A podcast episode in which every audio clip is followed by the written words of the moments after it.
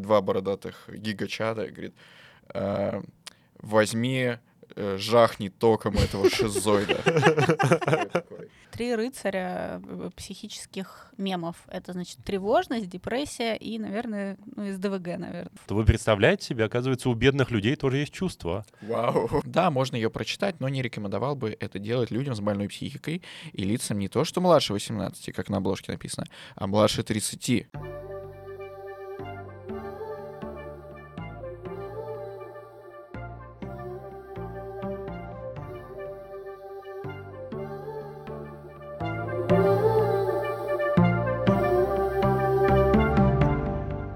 Привет! Вы слушаете подкаст «Закладка», в котором мы обсуждаем книги в контексте мемов, психотерапии и соцсетей, чтобы не просто узнать, что хотел сказать автор, а понять важность этих текстов в наше время.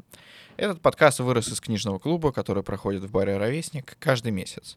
И сегодня с вами А, Настя Мартыненко, тикток-продюсер, человек в психотерапии и огромный любитель мемов. Вова Нелидов, преподаватель МГИМО и востоковед. И Вова Еремина, журналист, редактор журнала «Амбиверт» и админ телеграма-канала с мемами «Мементор». И сегодня мы обсуждаем роман Сильвии Плат «Под стеклянным колпаком». Его краткий пересказ звучит так. Эстер получает стажировку в модном журнале в Нью-Йорке. Она уверена, ей под силу покорить этот город и воплотить давнюю мечту — стать писательницей. Но за красивым фасадом, показы мод, коктейльные вечеринки, знакомство с интересными людьми скрываются равнодушие окружающих и проблемы новой взрослой жизни.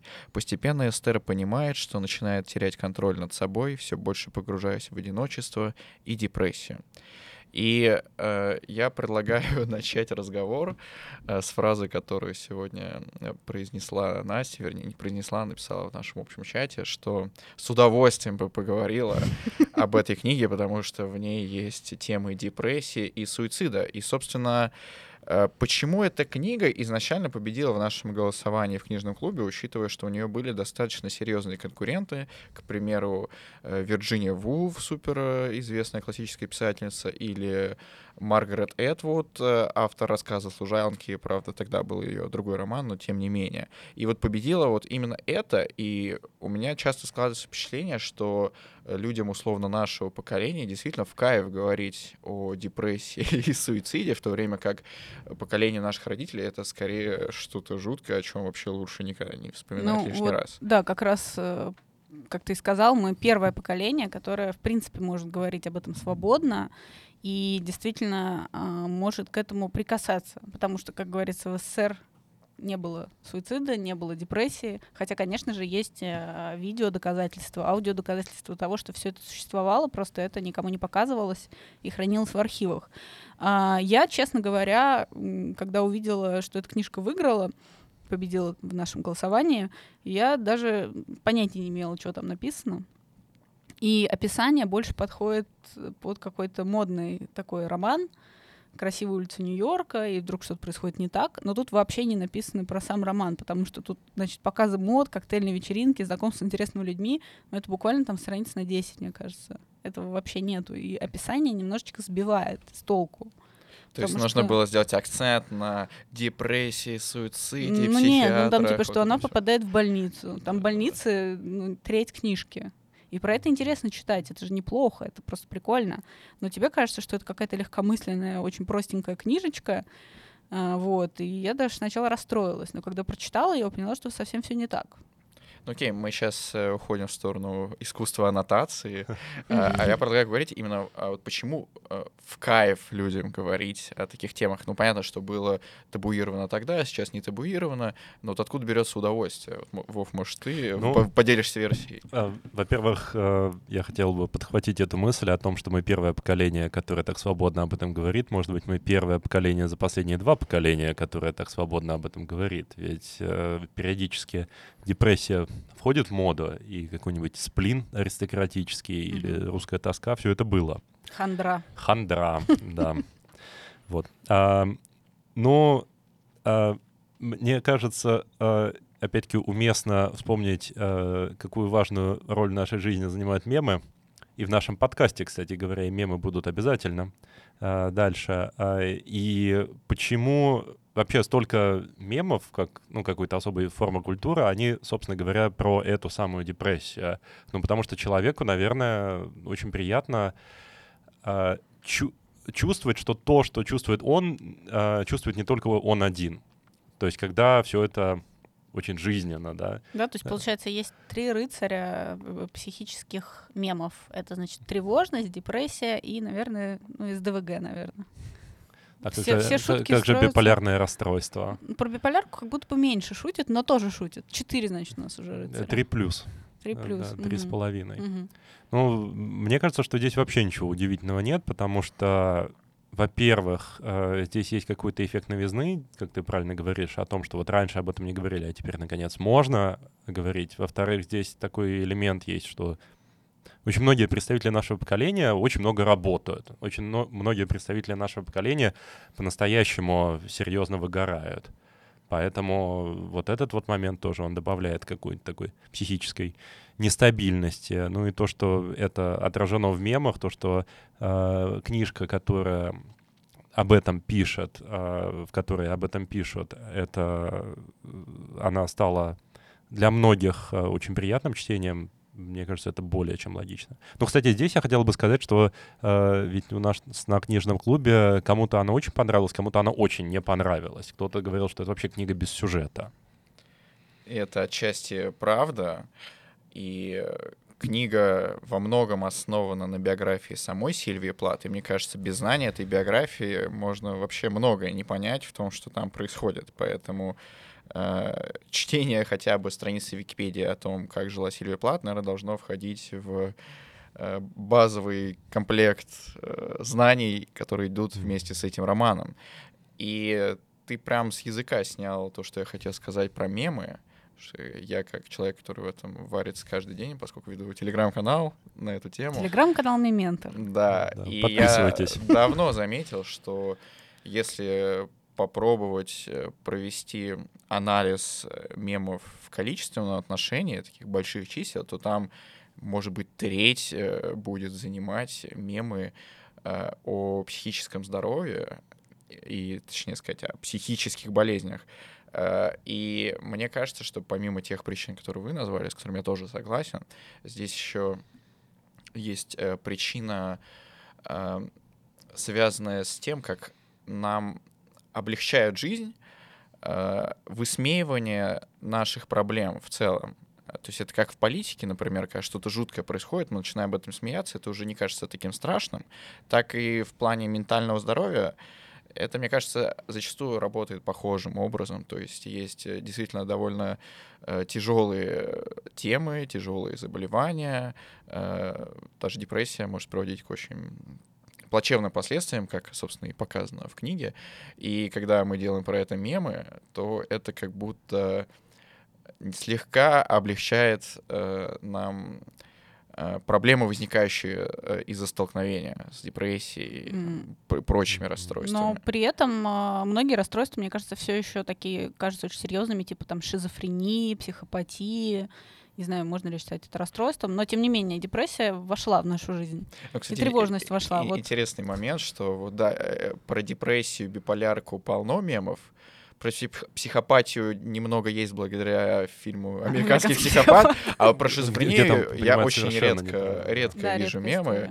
Э, там парочку иногда попадаются, типа про голоса Перуна, которые... Ну, это очень абстрактные мемы да, да, В общем, это, это э, очень редкие жанры. И вот я думаю, здесь еще есть определенный аспект романтизации, который угу. нельзя отрицать. То есть, э, как Вова уже говорил, ну, депрессия — это, с одной стороны, э, тема, которая больше не табуирована, а с другой стороны, тема, которая очень романтизирована. И э, люди зачастую как будто с удовольствием афишируют свою депрессию. То есть мы замечаем, как маятник качнулся в другую сторону. То есть если там, 50 лет назад было стыдно сказать, что у тебя депрессия, тебя зашкварили просто. Сейчас это стыдно ска- не сказать, что у тебя депрессия. Ну, я, конечно, утрирую, понятно, да, но, э, думаю, романтизацию замечали многие. Вот. Э. Ну, ты очень прав, когда ты говоришь про маятник, потому что какая-нибудь там литература даже 20-х, 30-х годов, межвоенья, как раз там тоже такой вот образ э, такого скучающего какого-то аристократа или аристократки, которая вот в тоске, в печали, там, Онегин с сигареткой. такой. Да-да-да, и даже Онегин до этого все это был. То есть действительно это маятник. А вот если вернуться к книге и к посуждению ее на нашем клубе, как Вова уже упомянул, мнения сильно разделились. А, И э, часть претензий, которые я запомнил, э, относится к тому, что мотивации героини как будто не прописаны. Э, И ни, ни один, и ни два человека сказали о том, что «А почему у нее депрессия это Непонятно. А что-то Э, случилось? Что-то случилось, да. И вот мне кажется... все хорошо. Э, Здесь имеет место такой тренд в повествовательном искусстве в целом, э, кино, книги, что угодно. Э, Общество приучили к тому, что вот если есть история про человека, впадающего в депрессию, должна быть понятная причина, которую нам покажут, э, что к этому привело. И у нас не возникает вопросов. А Сильвия Плат как будто действует совершенно иначе, и она то ли намеренно умалчивает о некоторых эпизодах э, в жизни героини, то ли она показывает, что в жизни не всегда есть понятная причина, почему у человека возникает депрессия, или эта причина есть, но ее не может понять в том числе и сам человек. В общем, мой вопрос такой, вот должна ли быть у депрессии понятная причина, по крайней мере, в искусстве у персонажей, как считаете? А, Есть ощущение, что ребята, которые говорили о том, что им непонятно, а, возможно, не сталкивались еще в своей жизни с выгоранием. Потому что тут абсолютно ясно, что Эстер Гринвуд, героиня книги, а, была все детство умничкой, э, пробовала разные... Она написала, она была скаутом там, по-моему. Ну, в общем, у нее очень-очень много всего было. И в тот момент, когда она поняла, что нужно выбрать только одно, она начала слишком много об этом думать. Это, значит, э, обычно депрессия сама по себе не- приходит, это все-таки тревожно-депрессивное расстройство, поэтому эта тревога тоже на нее накладывается. Вот, и как раз часть людей на книжном клубе говорили именно об этом. А часть говорили, что все-таки должно было произойти что-то плохое. Но давайте подумаем, что еще произошло плохого. Нам очень мало описывают, но она приходила к могиле отца. То есть получается, что у нее в раннем возрасте умер от- отец. Это уже некая психологическая травма. Вот. А вообще у самой Сильвии Плат, у отца, а, значит, была гангрена, и а, она сама считала, что отец э, не хотел лечиться для того, чтобы не остаться инвалидом, и, по сути, отказався, от- отказавшись от лечения, покончил жизнь самоубийством. И как бы Сильвия Плат после того, как сходил, ой, героиня Сильвии Плат Эстер Гринвуд, после того, как сходила на его могилу, она решила, что все-таки покончит жизнь самоубийством 100% и уже действительно уже была максимально близка к этому. Поэтому я не знаю, как можно не увидеть тут причины. Я вижу их просто во всей книжке возможных. Ну, видимо, не настолько очевидные, как кому-то хотелось Ну, бы. что-то кто-то должен был умереть прямо у нее на глазах. Я не знаю, что такое должно было произойти. И вот у меня в голове крутится а, сравнение с э, романом, который мы обсуждали до этого, «Герой нашего времени». Там, с одной стороны, Лермонтов как будто немножко скатился как раз вот в эту крайность, такое самолюбование тем, какой ты злодей, да? Ну, опять же, Печорин не равно Лермонтов. Но я еще заметил э, очень забавный контраст. Э, Вот, как вы помните, мы высказали предположение, что много указывает э, на депрессию Печорина. Прям там много маркеров, почему у него, скорее всего, она была. Хотя такого слова тогда не было. И э, у героини романа Сильвия Плат тоже депрессия. Оба э, героя совершают плохие поступки. Понятно, Печорин более плохие поступки, но тем не менее. И вот когда мы обсуждали э, «Герой нашего времени» на клубе, э, все практически мнения сводились к тому, какая же он мразь, бла-бла-бла.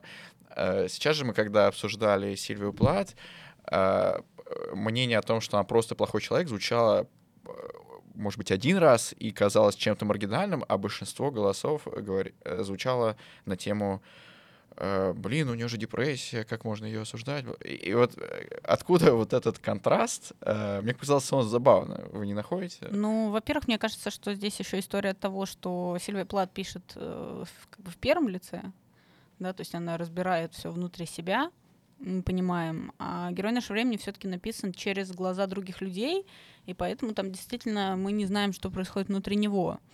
А во-вторых, э, несмотря на то, что мы говорили, что у Печорина депрессия, наверное, это все-таки какая-то другая форма, потому что он себя развлекает. Обычно людей в глубокой депрессии не нужно развлекать, им не нужно никакого фан, фана, им нужно, чтобы ничего не происходило, чтобы от них отстали, и они ничего не могут делать. Печорин очень даже мог делать. Возможно, все-таки у него не депрессия, а может То есть быть какая-то какой-то- социопатия или какая-то что-то этом что-то, да, что-то другое немножечко.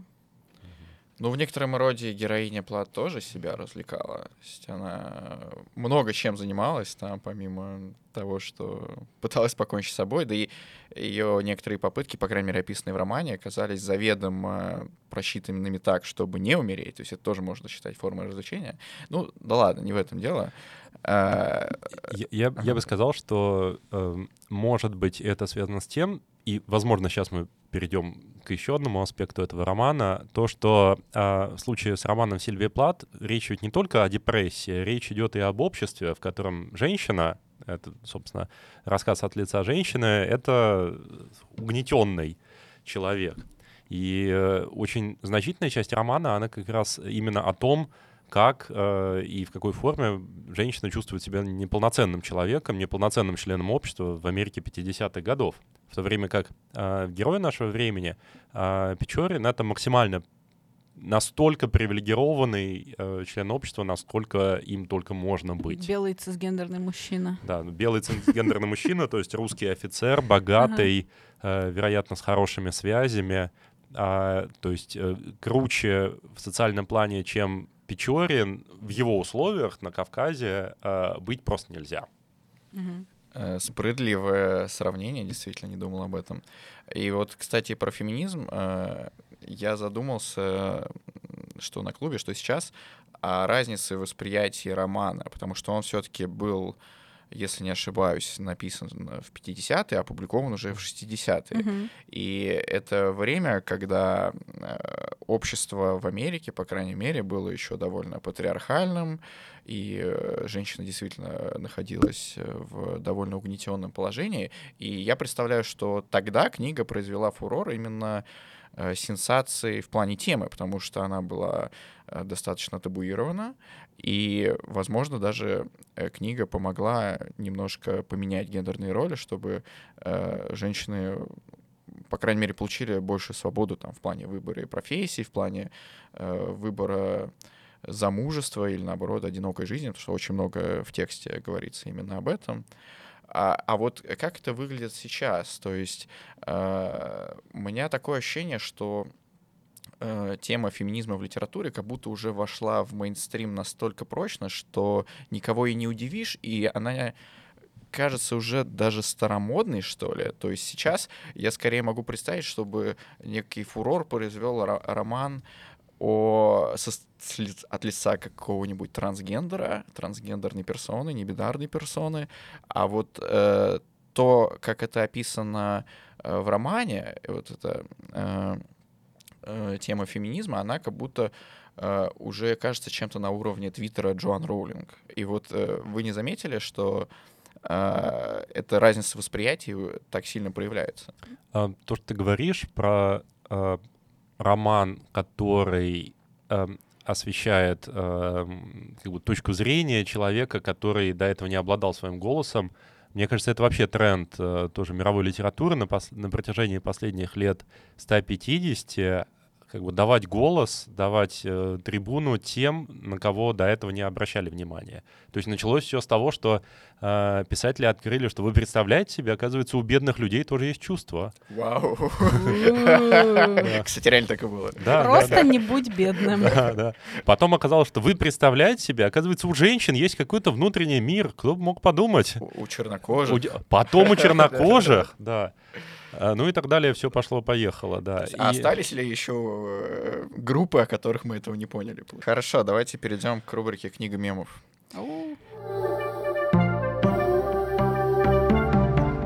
В этой рубрике мы обсуждаем, какие мемы помогают нам понять эту книгу, а именно под стеклянным колпаком Сильвии Плат. Кто хочет начать?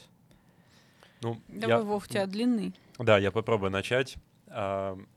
Есть э, такой комикс э, сетевой, но это целая э, серия комиксов, кажется. Если я не ошибаюсь, э, полные имена авторов — это Вуф э, и Моргенталер.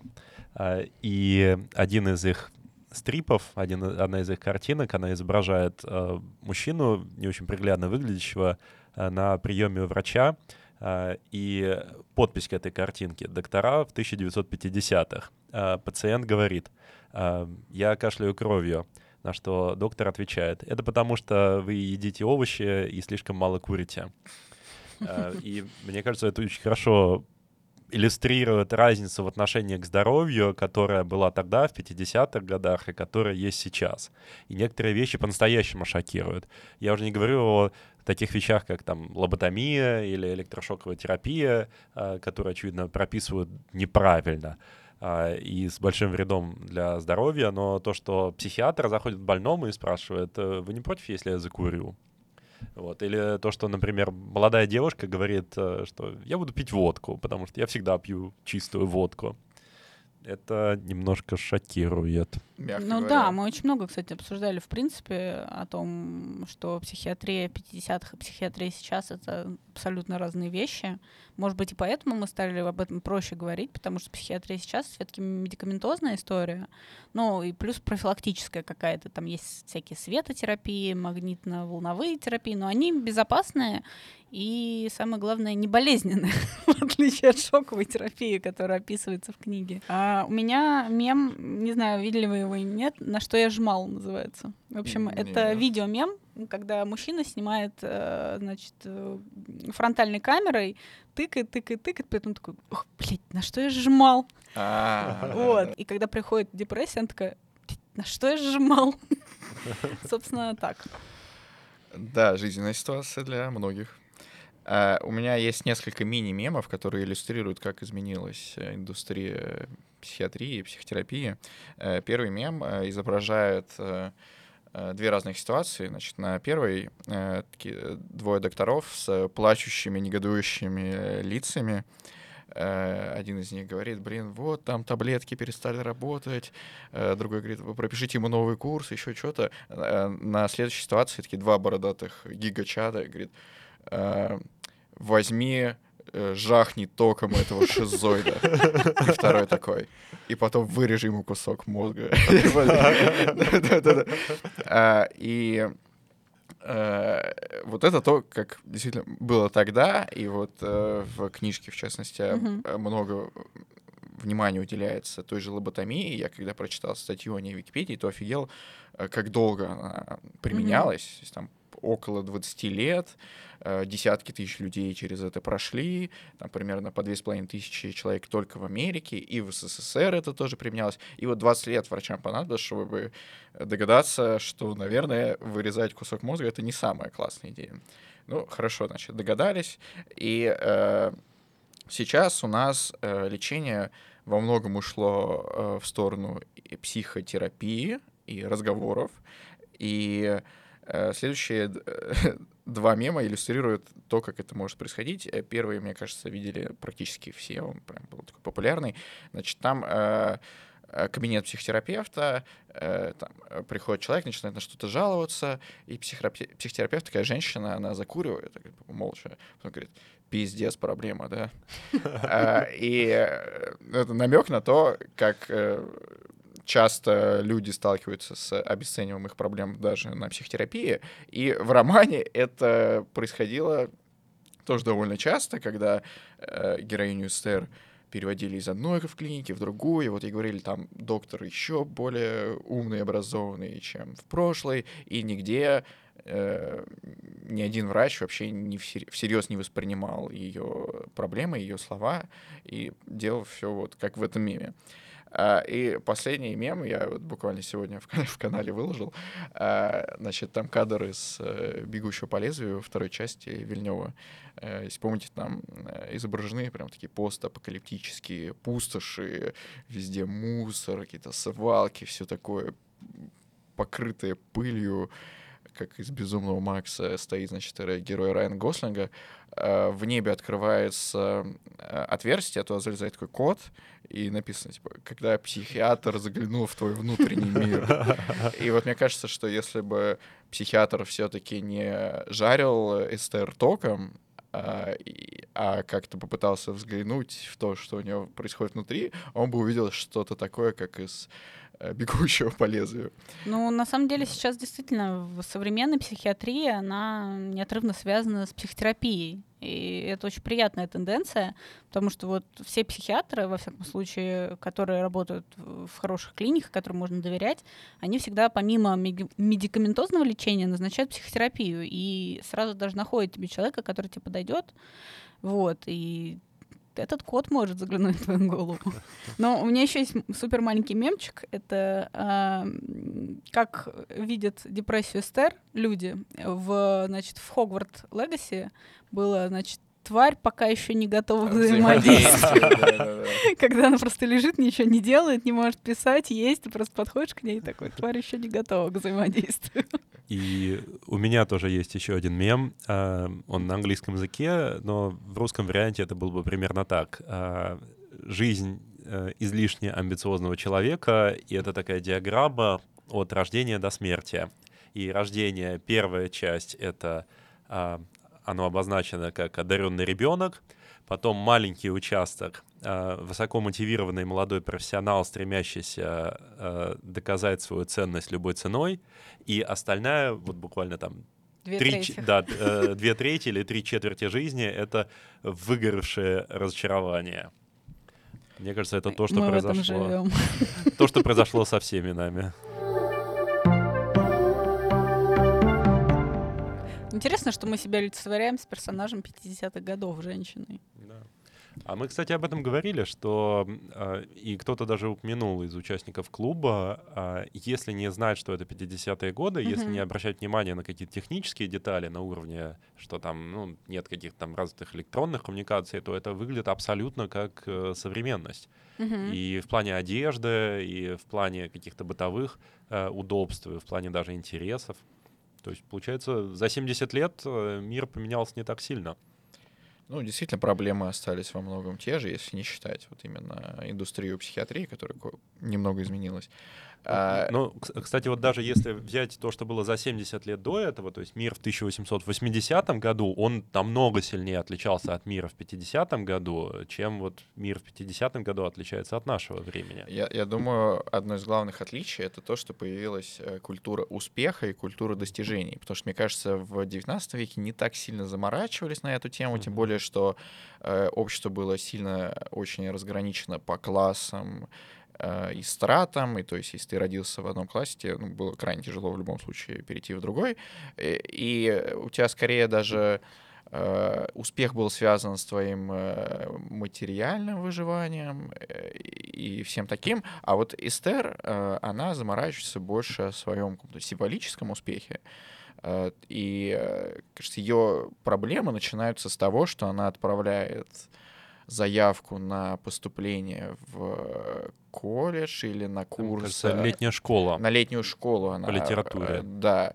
И она э, ожидает, что ее примут с настолько высокой вероятностью, что уже заранее предвкушает и э, раздумывает, как будет себя там вести, потому что она вся такая умная, талантливая и так далее, и ей приходит отказ. И э, я думаю, что э, вот эта культура достигательство сейчас стало еще более актуальной, чем тогда. А, но ты правильно сказал, что она как будто набрала свой размах именно в 20 веке. И вот интересно порассуждать, а откуда она взялась? Вот как считаете? А вы видели сейчас очень много видео, где дети там лет в 12, там в 13 такие, как проходит мой день? И они рассказывают о том, что они развиваются, что они там занимаются ну, условно говоря, инфо-цыгане, только дети. Вот. Ну, типа, супер продуктивный, я там встаю в 6 утра, значит, у меня тут есть маленький магазинчик, там мыло, а ребенку там, типа, 12 лет. И она уже, типа, думает об успехе, то есть она уже играет в этот успех. Но мне кажется, в случаях э, с детьми это скорее навязано родителями, в первую очередь. И вот я замечаю большой контраст, вот даже на примере э, поколений сейчас и 15 лет назад. То есть э, у нас не было такого, что все поголовно, помимо уроков в школе, ходили еще на 10 э, mm-hmm. курсов, кружков. Там... Ну, то есть, понятно, там были репетиторы, чтобы подготовиться куда-то поступить, но не более того. И вот сейчас просто какая-то мания с этим. Дети в 12 зарабатывают там, типа, своими курсами себе на жизнь. Мы в 12 плевали в поезда. Палкой крапиву. Палкой крапиву. Ну, знаешь, ты вот говоришь про это, такую культуру достигательства. А, мне кажется, что она в определенной степени уже дошла до своего пика, и что маятник уже начинает двигаться в обратную сторону, или он начнет двигаться в обратную сторону. Но просто дело в том, что, э, как говорил, кажется, Уильям Гибсон, будущее уже здесь, оно просто неравномерно распределено. Если ты посмотришь э, YouTube, э, то ты увидишь, что очень много каких-то каналов, которые продвигают а, минимализм, а, идею такого осознанного а, отказа от потребления, осознанного отношения к жизни, идея того, что не нужно так гнаться за успехом, что можно найти какой-то внутренний баланс, ограничиваясь меньшим, чем то, что, чего ты можешь добиться в такой высокоразвитой капиталистической экономике. Поэтому, наверное, вот в таких самых развитых странах, то есть, ну, Северная Америка, Западная Европа, это уже почти стало мейнстримом. А, может быть, эм, у нас, э, если скажем так, все сложится хорошо, и если у нас продол... сохранятся возможности для того, чтобы все-таки достигать чего-то, здесь есть некоторые нюансы исторического свойства, в которые мы, наверное, не будем сейчас углубляться, но тем не менее. А, ну вот хочется верить, что у нас тоже это пройдет свой пик, э, и э, начнется тоже интерес к какому-то такому wellness в широком смысле слова. Да, я тоже замечал этот тренд, но пока он не повсеместный. И вот я заметил, что есть отдельная категория людей, которые э, добиваются символического успеха в написании отзывов в интернете и получения оценок к ним. И я предлагаю перейти к рубрике «Ужасные отзывы». Давай. А, в этой рубрике мы находим самые странные отзывы о книге во всем интернете и обсуждаем их.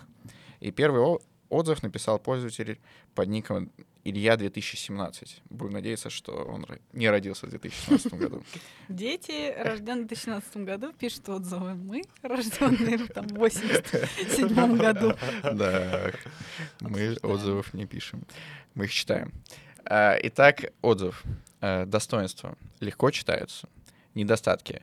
Много недостатков в сюжете, но основное — это отношение автора к суициду, которое очень похоже не на предостережение подобных действий, а на призыв к ним.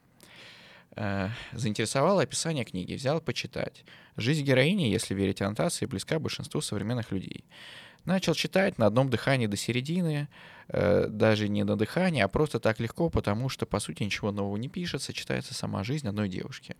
С середины, на мой взгляд, начинается что-то непонятное. Оно непонятное в плане психологии и прочего, но непонятно в плане повествования. Откуда все это в человеке взялось? Многое упущено в описании, и, возможно, это многое, начиная от мыслей и заканчивая описанием атмосферы вокруг, могло бы как-то улучшить понимание героини. В общем, книга не впечатлила, а при дальнейшем обдумывании прочитанного еще больше разочаровался. Да, можно ее прочитать, но не рекомендовал бы это делать людям с больной психикой и лицам не то, что младше 18, как на обложке написано, а младше 30. Хотя, возможно... Нам можно! Хотя, возможно, с возрастом только более серьезно начинаешь относиться к словам. И уж, конечно, следовало бы где-то на обложке писать не только про 18+, но и указать, что в повествовании присутствуют сцены насилия людей над другими людьми и над самими собой, а также сцены суицида. Это, видимо, навеяно Мизулиной Роскомнадзором. И самое, гла- самое глупое, как мне кажется, это то, что выхода никакого ситуации книга не дает. Она дает его лишь в извращенной форме. Безобидное повествование в начале э, э, и к чему оно проводит в конце. Нет, такое бы не рекомендовал читать своим друзьям. А, и мне странно, что данное произведение напечатали в серии «Эксклюзивная классика». Наверное, это мне, как русскому впечатлительному читателю, странно, но кто-то любит данное направление литературы, в котором не столько описывается жизнь, сколько издевательство над ней. И если вы все-таки прочитаете эту книгу, хотя, на мой взгляд, есть много более других приятных и заслуживающих внимания, то согласитесь со мной, что героиня обыкновенная эгоистка. И именно по принципу мыслей только о себе, а не о тех, кто рядом, строится вся ее жизнь. Хотя, наверное, воспитание таких девушек тоже что-то было не так, раз они вырастают такими, какими вырастают. Но не мне их судить, поэтому высказываю лишь свое мнение. Считаю, что сюжетная линия не проработана. Нет ни оценки, ни объяснений, просто отрывки мыслей и действий, причем именно отрывки. В итоге рассказ местами выглядит так. Шел медведь по лесу, голодный был медведь, а потом он сошел с ума от голода, а его шкура висела на стене в загородном доме того самого охотника. Что? Я сейчас такое ощущение, что я отключилась на какой-то момент. Да, про медведей. Подожди, а, а медведь, он сел в машину, сгорел, я надеюсь? Дай дослушаем. А, Наверное, очень грубо, но суть в том, что автор подробностей совсем не пишет. Ведь, по сути, ты медведь, когда шел, а, то ли он лапы где-то переломал, или угодил в яму, или в капкан, в итоге не мог питаться долгое время, а потом тот самый охотник, который когда-то видел его еще медвежонком, встретил его уже обозленного и покалеченного решил убить, чтобы не мучился. Хотел сказать только то, что рассказ, по сути, одно большое следствие из множества причин. Следствие описано, а вот причины, которые к этому привели, как-то слабо.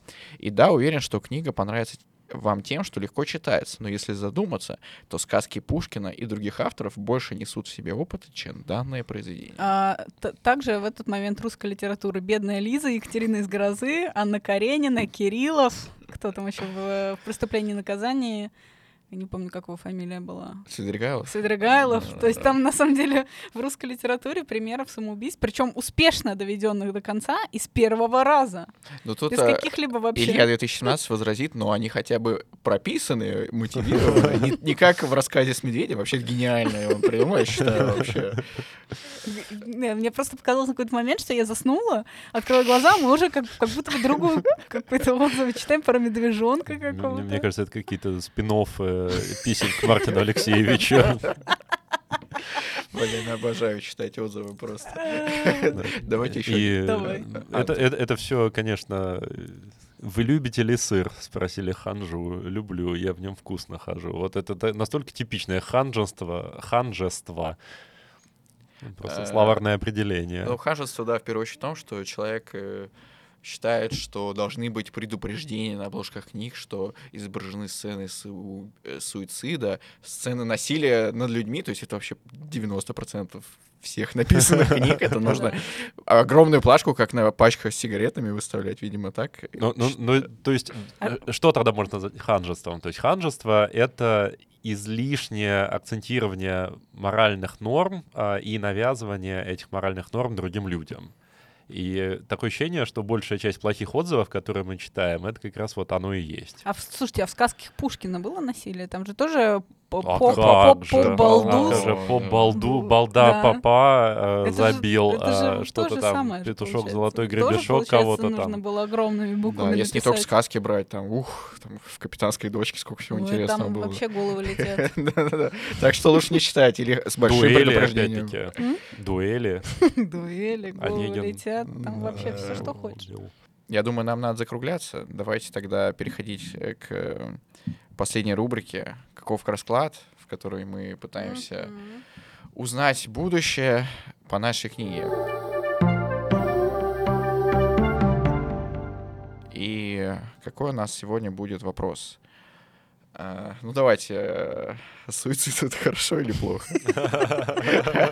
Нет, ну это же не предсказание, мне кажется. А, предсказание ну ладно, окей. Настанет ли когда-нибудь момент, э, когда ни один человек не будет э, сводить счеты с жизнью таким образом? Окей, 318 страниц давай, Вов. А, ну, пускай будет 164 шестая строчка снизу. Слова, смутно знакомые, но искаженные, как лица в зеркалах комнаты смеха, пролетали мимо, не оставляя никаких следов на стеклянно-гладкой поверхности моего мозга. Это очень Вообще такое было, я Сложно. даже М- Метафорично. Это Слова смутно знакомые, но искаженные, как лица в зеркалах комнаты смеха, пролетали мимо, не оставляя никаких следов на стеклянной гладкой поверхности моего мозга.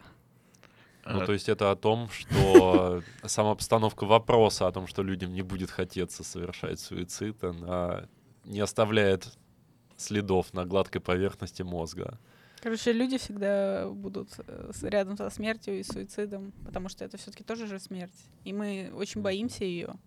И, наверное, мы так табулированно разговариваем о суициде, потому что это пусть и другой человек, но это смерть, которая рядом с нами, которую мы боимся для себя в том числе. И обратите внимание, что мы все-таки получили более-менее однозначный ответ. На наш что- вопрос. Редкий случай в рубрике нашего гадания. А, Но э, заканчивая тему суицидом, э, ну, у меня главный тейк, почему это все-таки скорее плохо, чем хорошо, в том, что э, чаще всего э, люди это совершают э, в состоянии депрессии, а депрессия, как Настя до этого говорила, это нечто, что говорит вместо нас и, по сути, затуманивает наш разум. И принимать настолько важные решения, собственно, всей твоей жизни и ее конце, э, если и можно, то в состоянии максимально адекватном и максимально э, трезвым. И я бы призывал наших э, слушателей не только э, читать замечательные книги и слушать наш подкаст, но и заботиться о своем ментальном здоровье, чтобы не только это, а вообще все решения в вашей жизни вы могли принимать с максимальной пользой для себя и максимально здравом и трезвом уме. Э, Спасибо, что слушаете нас. Э, Следите за нашими новыми выпусками э, Яндекс Музыки, Apple Music и с недавних пор еще на Ютубе, а именно YouTube канал студии Прием, в помощью которой мы записываемся. Там есть еще несколько интересных э, подкастов. э, и можете там писать комментарии, делиться с друзьями. В общем, да, оставайтесь с нами. Спасибо. Всем здоровишка, пока. Да. Всем пока.